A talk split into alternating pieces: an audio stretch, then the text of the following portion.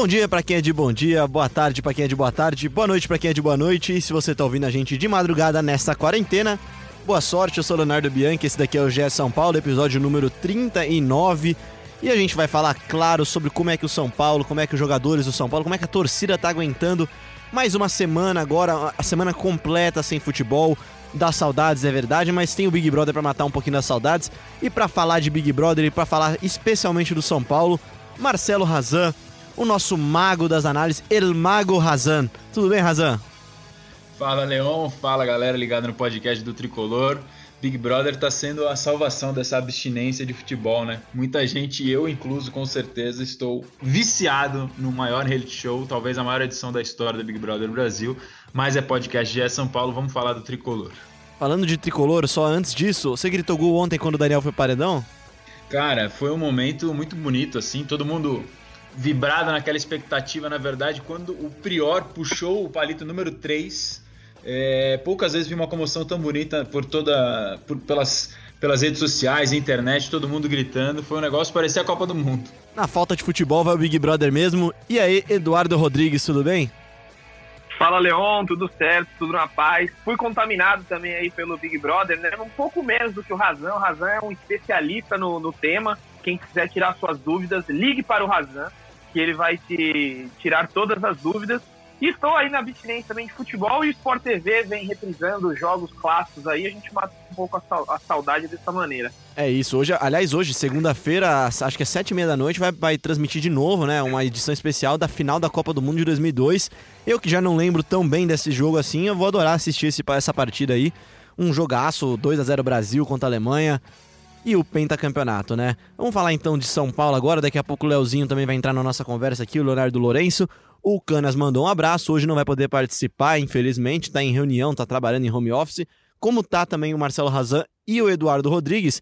Vamos lá, Raza, dá aquele, aquele open bar de informações seu lá. O que, que tem de novidade no São Paulo essa semana? Como é que tem sido essa primeira semana de quarentena do São Paulo?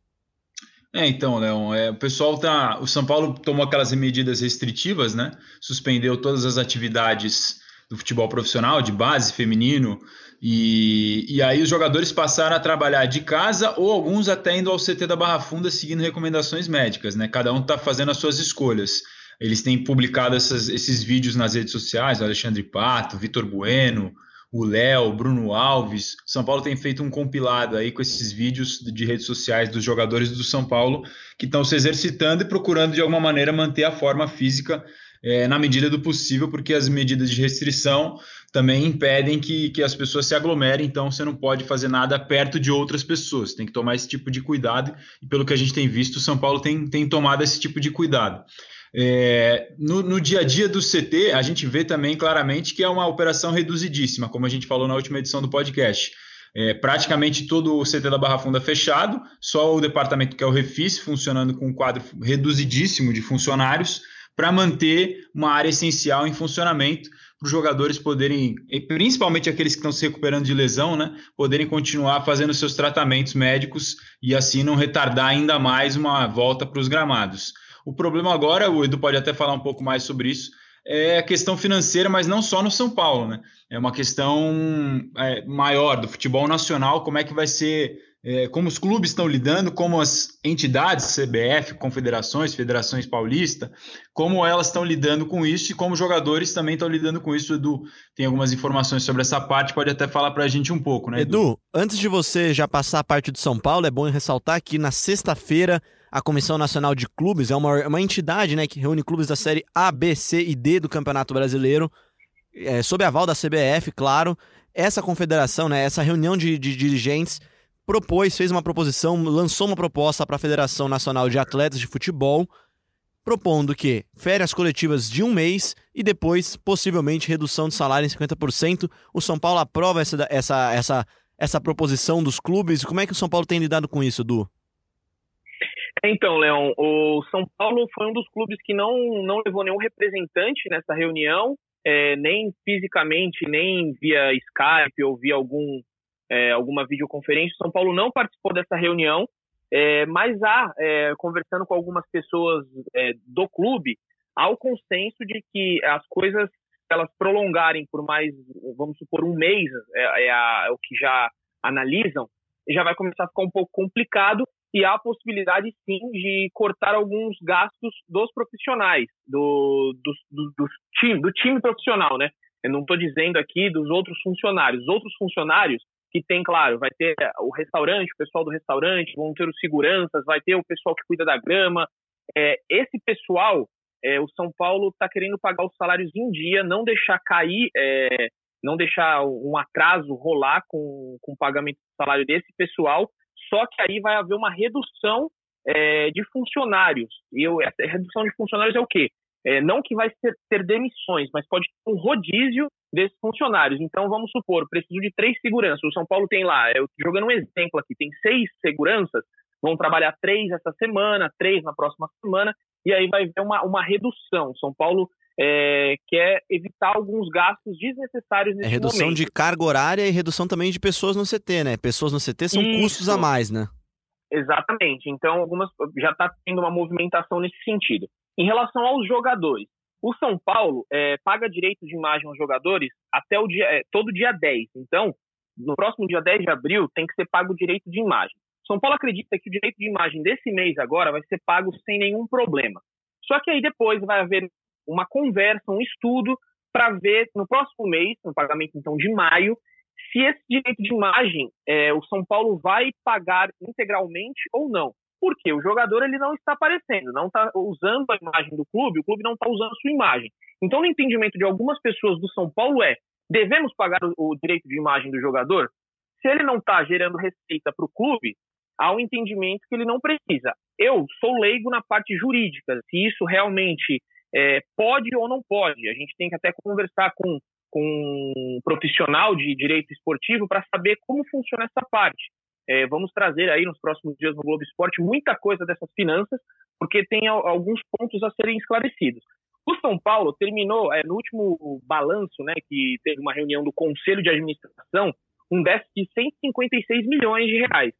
Então, as finanças de São Paulo é muito complicado hoje em dia. Qualquer é, como é que eu posso dizer, qualquer é, qualquer luxo, rota, qualquer gasto a mais, né? Qualquer gasto a mais é um exatamente. Você tocou no ponto certo. qualquer gasto a mais vai ser um grande problema. Então essa semana vai ser muito decisiva. Terão diversas reuniões com o pessoal do financeiro, com a diretoria, para saber os rumos que vão ser tomados. É, eu conversei com pessoas do clube na semana passada e falavam ainda é muito recente. A gente só está uma semana parado. Então a gente tem que entender os movimentos que vão acontecer. Outra coisa que preocupa são os, os patrocinadores. Os patrocinadores podem começar a não querer pagar. Falar, a gente, nossa imagem não está aparecendo na TV, a gente não, os jogadores não dão entrevista, então a gente, vamos supor, vamos tirar esse mês aqui, a gente não paga. Há esse receio dentro do clube, sim. E aí, o que, que o São Paulo está fazendo? Os torcedores aí que estão em casa devem prestar atenção nas redes sociais. O São Paulo está muito engajado em colocar a imagem dos patrocinadores nas redes sociais. Teve até uma brincadeira aí do Juan Fran com Bom Dia Tricolor, e quem percebeu direito o vídeo, começa, é, o vídeo começa com um patrocinador em destaque. Então foi uma forma do São Paulo é, mostrar essa, mostrar que os patrocinadores estão ali e tentar segurá-los. Ó, oh, calma, não vão embora, fiquem aqui que a gente vai explorar a imagem de vocês. Se vai dar certo ou não, aí só o tempo dirá. O Banco Inter, que é o patrocinador master, encerra o, o patrocínio encerra agora o acordo em abril. E aí o São Paulo tem que fazer essa renovação, porque é maior, a maior receita de patrocínios é o Banco Inter. E se o Banco Inter achar que nesse momento não deve renovar, é uma perda imensurável para o São Paulo. É, é, quase 17 milhões é, que o São Paulo teve aí nos últimos, nos últimos anos, acho que foi 2015, né? Se eu não me engano, que fechou o acordo. Então é 17 milhões anuais. É um dinheiro importante para o São Paulo. Rapaz, Ô, Razan, você tá acordado ainda aí? Tô acordado, tô ouvindo tudo aqui atentamente. Só para corrigir antes de, de, repercutir o que o Edu tá falando, corrigir uma informação que eu falei que o Refis estava funcionando com um quadro reduzido, é, mas apurei informação aqui durante o nosso podcast. O, o São Paulo reviu essa questão do, do Refis. É, na, na, semana passada, comunicou os jogadores que os jogadores que estavam sendo é, tra fazendo tratamento no Refis foram liberados para continuarem nas suas respectivas residências, é, seguindo as orientações dos órgãos de saúde para evitar justamente deslocamentos e possível contato que ajuda a disseminar o coronavírus. Então, eles foram orientados, é, seguem fazendo tratamento, mas orientados para trabalhar de casa é, conectados com os fisioterapeutas, com os médicos dos clubes para fazer esses tratamentos em casa. E quem quiser continuar fazendo exercício físico no CT ainda pode continuar indo, mas o clube está sempre salientando e deixando claro que é importante manter o isolamento porque é uma medida imprescindível, importante para você evitar que a pandemia continue se agravando e se alastrando pelo, pelo país e pela cidade. Bom, Razan, agora que tá. agora a gente vai mutar um pouco o telefone do Edu, porque ele está falando muito, já ocupou 80% do espaço aqui, a gente tem que apresentar o Leonardo Lourenço.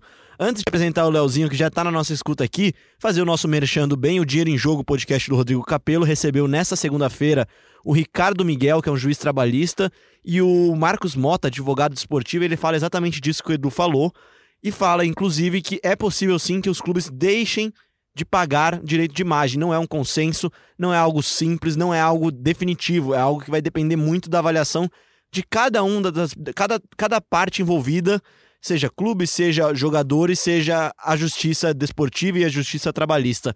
Vou trazer um cara que sabe muito mais que direito do que todos nós aqui, que é o Leonardo Lourenço. Fala, Léo, tudo bem? E aí, Léo, boa tarde. Tudo bem, cara? Como é que vocês estão? Estão em casa lavando as mãos? É, eu tô na redação, mas eu estou sozinho aqui no estúdio, solitário. Acho que o Edu e o Razan estão nas casas deles se cuidando bem. Bom, é, eu cara, já tô sendo assim. vetado, já tô sendo, já tô sendo vetado aqui, né? Só pra deixar claro. Oito minutos falando. Vocês não, vocês não desligaram o microfone dele ainda? Pera aí, vou corrigir isso agora. Pode ir lá, pode continuar agora. Saudades, cara. Eu só lamento não estar ao lado do Edu hoje, cara. De resto, tudo tranquilo. É, eu não posso dizer o mesmo, mas vamos lá então. Ô, Léo, é, é, lá, a questão ouvindo, jurídica é ouvindo... é difícil mesmo, né, cara, de é decidir. complicado, é complicado. Eu tava ouvindo o Edu, o Edu explicar, é, de fato, São Paulo, e não só o São Paulo, como todos os outros clubes, é, estão desesperados com essa paralisação no futebol. É, a Receita parou de entrar como vocês sabem, é, aquelas mais óbvias, né? Quando o futebol não está rolando, por exemplo, bilheteria. É, o São Paulo, por exemplo, deixou de receber uma bilheteria provavelmente milionária de um jogo contra o River Plate, um jogo de Libertadores. Se a gente lembrar, se eu não me engano, contra a LDU, a bilheteria foi de quase 3 milhões de reais. É óbvio que um dinheiro desse faz falta no, no caixa de qualquer clube. E além disso, como o Edu falou também, tem essa questão dos patrocinadores, que já estão é, enfrentando seus próprios problemas ali e já começam a buscar diretorias do São Paulo e dos clubes para tentar congelar pagamentos ou tentar suspender pagamentos para que tentar empurrar isso um pouco para frente, né? Então o São Paulo, como outros clubes, está tá muito preocupado. Realmente acho que a, a a, gente está falando, né, falou muito da, da questão do, dos jogadores, que é, é, é algo também óbvio, é, por se tratar de, um, de uma despesa altíssima num clube do tamanho de São Paulo. É, se você imaginar ali que tem jogadores que ganham 600, 500 mil reais, é, de fato, a, paralisar ou deixar de pagar o direito de imagem talvez seja a medida menos complexa nesse momento. O, certamente o, o podcast do Rodrigo Capello deve explicar isso. Eu ainda não consegui ouvir, que ele acabou de subir para o ar, mas ele explica isso provavelmente muito melhor do que a gente aqui, então sugiro que vocês ouçam. Mas, é, de fato, o, a, parar de pagar o direito de imagem hoje é uma medida um pouco menos complexa. É, os clubes, mais cedo, o, o, presidente da República, o Jair Bolsonaro, ele ditou uma, uma medida previsória, provisória, desculpa, que, que previa a suspensão de contratos por até quatro meses é, quando essa medida foi publicada, os clubes começaram a se mexer para usar ela, para usar essa medida para tentar interromper os contratos dos jogadores. Agora há pouco o, o, o, presidente anunciou que esse, esse artigo da medida foi revogado, então a gente ainda não sabe. O que a gente sabe é que os clubes estão tentando, desde a semana passada, é, chegar num acordo com atletas para tentar encontrar um caminho, né? É. A, proposta, a proposta inclui adiantar férias, é, diminuir o pagamento de salários, mas tudo isso por enquanto, né, e principalmente agora é, confirmando a revogação desse artigo da medida provisória, os clubes têm que fazer isso via sindicatos ali para não criar problema com os jogadores, eles não podem tomar essa decisão de forma unilateral. Então é algo que a gente ainda vai ter que acompanhar durante a semana. A grande chance de tudo mudar mas o que a gente sabe é que os clubes estão é, assustados com a, principalmente com a incerteza, já que ninguém sabe exatamente quando é que o futebol retorna e como ele retorna, porque a, a perspectiva de uma grande recessão econômica, é, certamente isso vai afetar muito o futebol. Afinal de contas, as pessoas é, desempregadas não vão ficar gastando é, para ir aos jogos ou comprando, comprando camisa oficial de seus clubes. É, o, o, cenário de incerteza cria, cria grandes problemas aí para os clubes. Eu acho que do, dos cenários, claro que tem muitos cenários ruins no Brasil, mas o cenário do futebol com certeza é desolador, que é um, é um esporte que gira muito dinheiro, que cria muito dinheiro, né? E aí o Razão e o Edu também podem voltar para a conversa, porque é, é complicado você imaginar um jogador deixando de ganhar o seu salário de 500 mil reais por mês. E numa entrevista muito boa, aliás, do Mário Bittencourt, né, que é o presidente do Fluminense, que é o, é o porta-voz dessa Comissão Nacional de Clubes, ele cita, ele deixa bem claro que, na verdade, os, os clubes e os jogadores eles vão precisar ter um acordo. Não, vai, não, não tem como continuar pagando salário sem entrar receita, e dificilmente na volta do futebol, o futebol vai ser o mesmo, enfim. A, a, as medidas serem tomadas agora, Edu e Razan, são para salvar o futebol e aí não é só salvar o São Paulo, é salvar o Corinthians, o São Paulo, o Palmeiras, o Santos, o Flamengo, enfim, acho que até também o, o presidente do Bahia também disse isso, o Guilherme Belintani falou que pouquíssimos clubes aguentam dois ou três meses da forma como está agora, a maioria não dura nem um mês, né? Vai lá, Edu primeiro, depois Razan. É, eu acredito que o, no caso do São Paulo a gente já vê o rombo que teve, né? Terminou o ano com 180 milhões, o último balanço de 156 milhões apresentado. O São Paulo já não está se aguentando há um tempo, né? É uma crise muito forte financeira, fez algumas movimentações, igual a venda do Anthony, é, recebe uma parte por, pela porcentagem que vendeu do David Neres.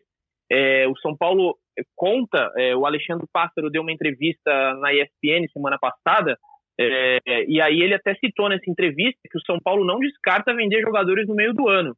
É, não está descartado mais vendas além do Anthony. E claro, ele sempre é, pondera que não vai perder ganho técnico dentro de campo, só que o São Paulo necessita muito de dinheiro e isso vai afetar absurdamente. São Paulo tinha dado Mas uma aí, retirada. Aí, Edu, só, só uma observação. É, não dá para contar com isso também, né? A gente, você quer vender é, jogador claro. para quem? Quem é que vai comprar jogador? Não, agora, não é só né? o Brasil que vai estar tá com, com é, futebol desestabilizado. Então, assim, então não dá para ficar contando com esse tipo de coisa. Por exemplo, como a gente citou agora, o Edu citou o dinheiro do David Neres. Esse dinheiro, quando pingou na conta do São Paulo, ele já estava empenhado e ele já pagou o compromisso que o São Paulo tinha antes de toda essa crise. Então, Exato. não dá nem para dizer que esse dinheiro vai vir para dar uma aliviada. Não, esse dinheiro já acabou, não dá para contar com ele mais.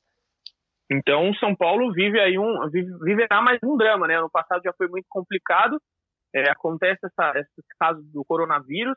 Claro que ninguém esperava, mas o São Paulo vai ter que é, mexer algumas cartas aí para não para não quebrar mais uma vez, né? É, é, é, um dos custos que se paga por sempre viver é a fio, né? O São Paulo, não só o São Paulo, é bom dizer, né? O São Paulo e quase todos os clubes do Brasil vivem com dinheiro contado, quando não dinheiro não contado até, né? Com, contando com que não dá nem para prever, como são as vendas de jogadores.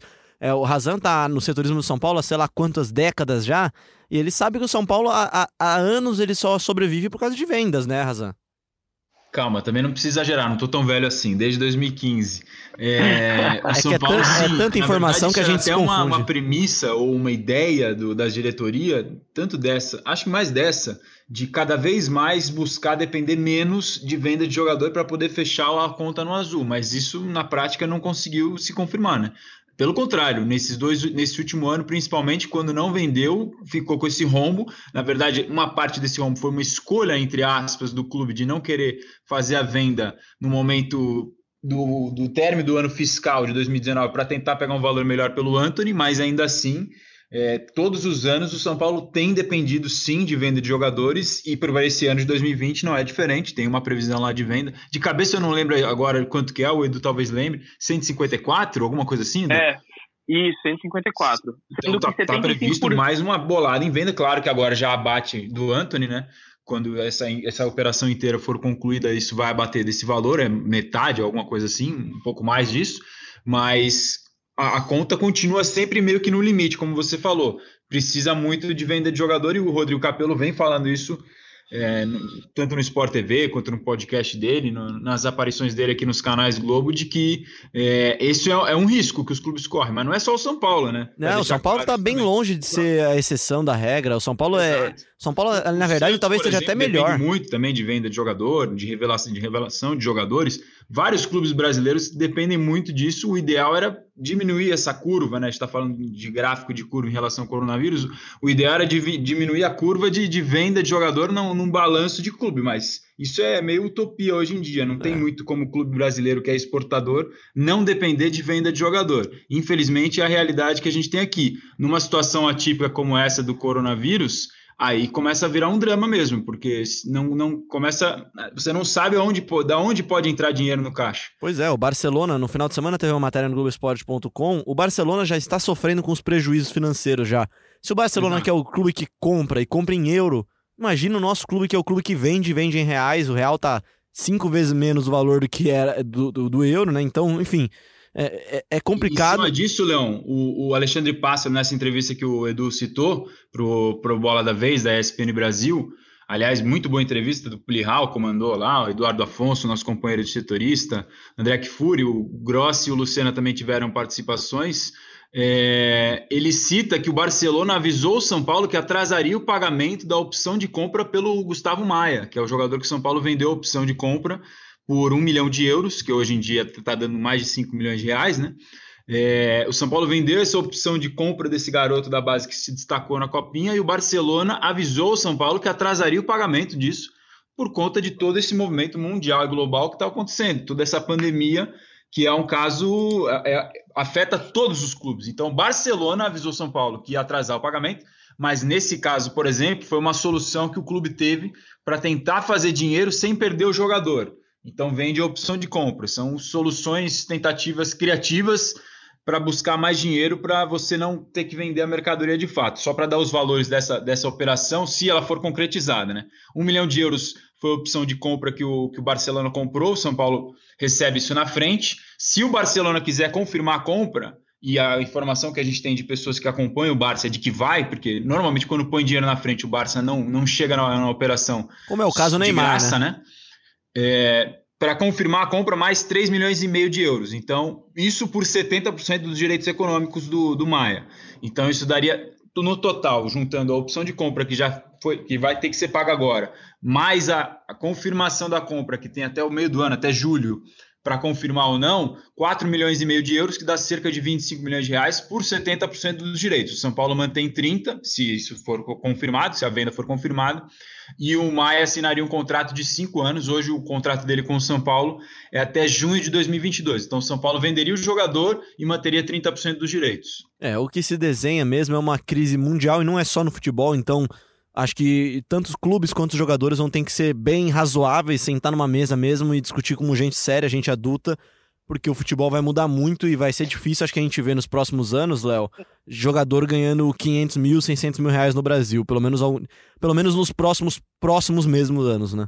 É, eu acho que é, é importante lembrar também que essas decisões dos próximos dias, elas afetam não só jogadores que ganham 500, 600 mil reais, mas elas afetam também os funcionários do clube que ganham considerável menos do que isso, né? É, Consideravelmente muito, menos do que quando isso. muito ganham 5 mil reais, né? Pois é, então essas pessoas também serão afetadas. É importante que. que... E lembrando também, assim, a gente está falando do, de uma negociação entre clubes e jogador e jogadores, mas o, os clubes também têm dívidas enormes com o fisco, é, eles estão parcelando dívidas no Profut, eles têm indenizações trabalhistas a pagar tudo isso está é, tá entrando em outras negociações também para tentar empurrar um pouco para frente, para evitar que esse dinheiro saia do, do clube agora, enquanto nada está entrando.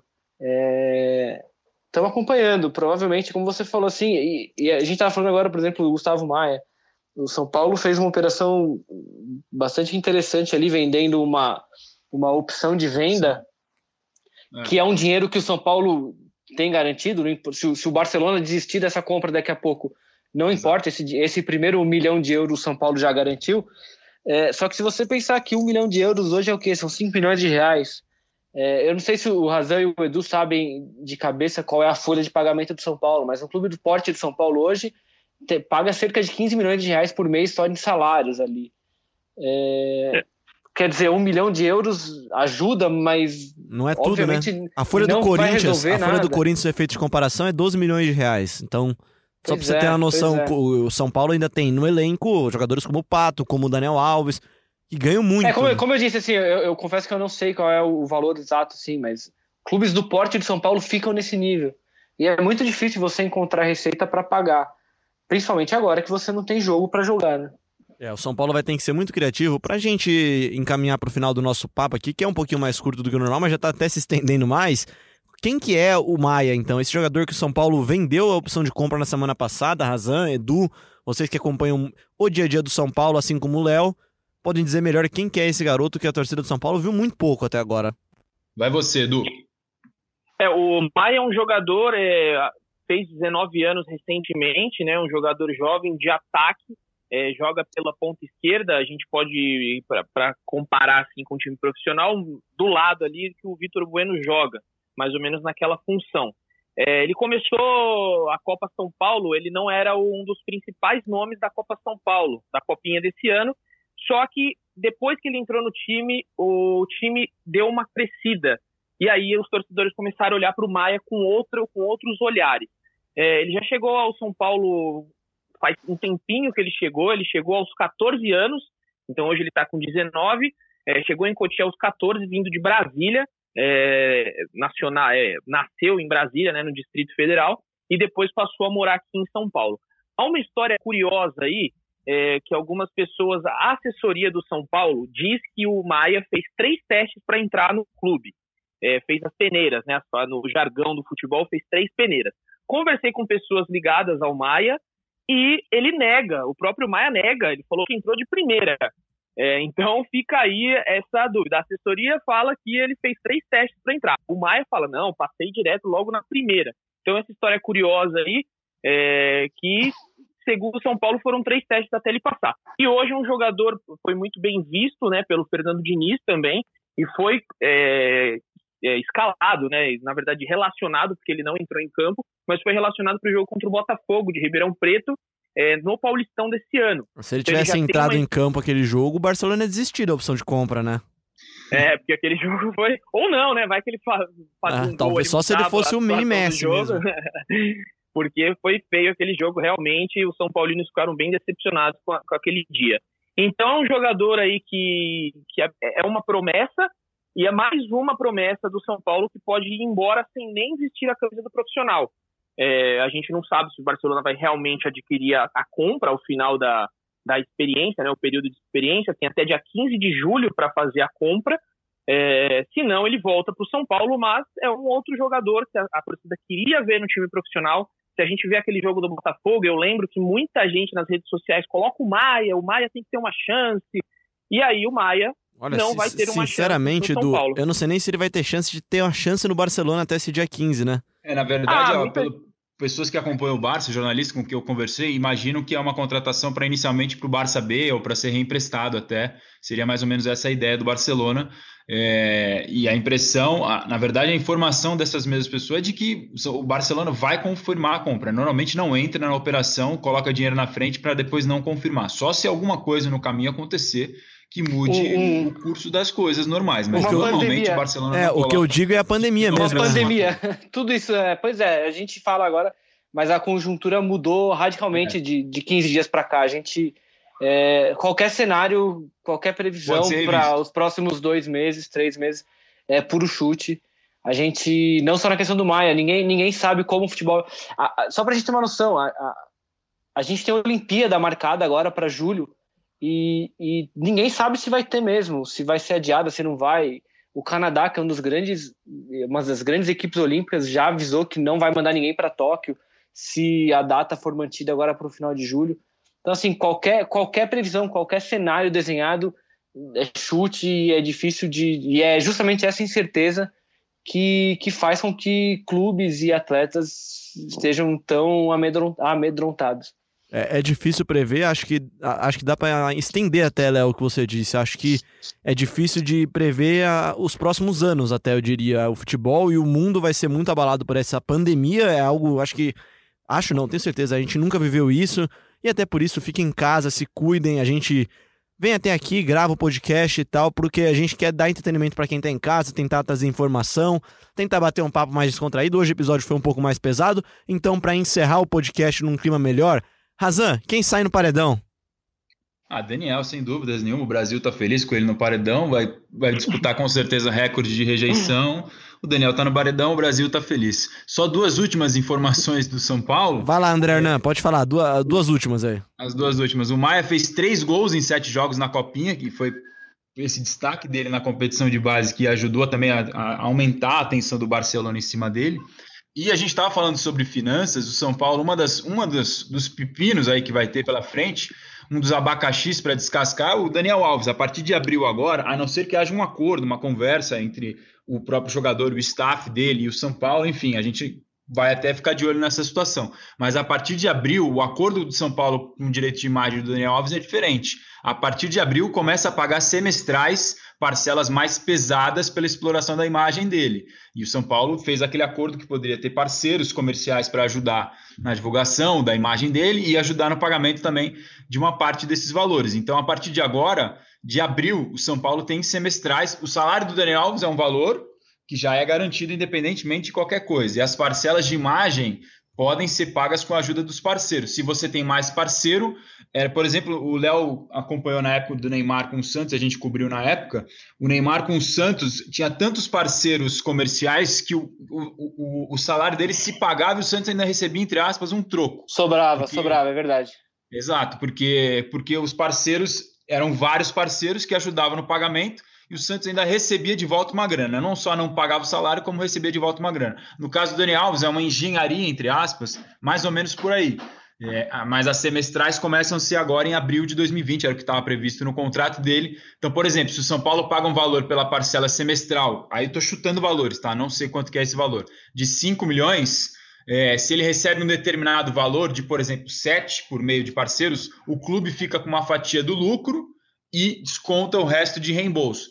E aí, de, de, acordo com determinadas faixas, dividem 50 a 50 e ou, depois de determinada outra faixa, o São Paulo recebe tudo de volta. São, são parâmetros e números que eles estabeleceram no contrato para prever como cada parte lidaria com essa questão da imagem. Então, a partir de abril agora, pelo menos no acordo inicial, era o que estava previsto. São Paulo começaria a pagar essas semestrais é, sempre abril e outubro do contrato dele, que é válido até 2022. Vamos ver se vai ter alguma negociação para que isso seja revisto, afinal de contas é uma situação atípica. É, o que dá para se dizer é que se o São Paulo não tem, como muitos clubes ingleses têm aquele acordo de situações atípicas, né? O São Paulo vai ter que fazer um malabarismo para pagar essas contas. Obrigado, Razão, pela sua participação, sempre muito informativa. Muito obrigado, Leão, Leozinho também, um abraço pro Edu e fora Daniel. Valeu. obrigado, obrigado também, Leozinho aí. O Manda... Daniel joga onde? Eu não entendi. o Daniel não é o Daniel Alves, tá? Fora BBB, Leo, o Leozinho. Ah, BBB, é, o Brasil tá, tá feliz porque ele tá no paredão. Amanhã Legal. vai ter festa então no Brasil, então. Vai, vai, vai. Grande abraço, Leonardo Lourenço também. Manda um abraço aí pro Miguelzito que tá dormindo ainda. Ainda dorme. Ainda é o momento dorme. de trabalhar enquanto ele dorme. Maravilha, manda um abraço pra ele e um abraço pra você também, Léo. Valeu, Léo. Obrigado. Só, só queria elogiar aqui rapidinho a, a, postura do São Paulo, que assim como os outros clubes aqui de São Paulo, Corinthians, Palmeiras e o Santos lá na Baixada, ofereceu estrutura para ser usada no combate ao coronavírus. Por enquanto, só o Pacaembu vai ser transformado num, num hospital, mas a atitude é muito bacana.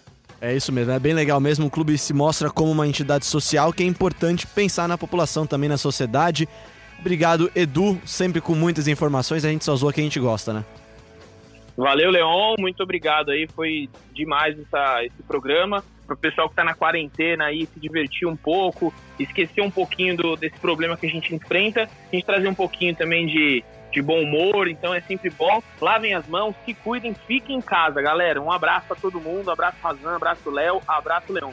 Abraço, Edu. Abraço a você também que ouviu a gente até agora no globesport.com/podcasts. A gente volta na semana que vem com mais um episódio, curto ou longo. A gente tenta voltar sim para bater um papo com você. Mande sua sugestão com hashtag São Paulo. Siga lá o pessoal nas redes sociais. Eu sou arroba Bianchi. Tem o, o Leonardo Lourenço, o Edu, o Razan e o Leandro Canônico, que não está aqui presente hoje, mas mandou um grande abraço para todo mundo. E eu mando meu grande abraço para vocês. Tchau!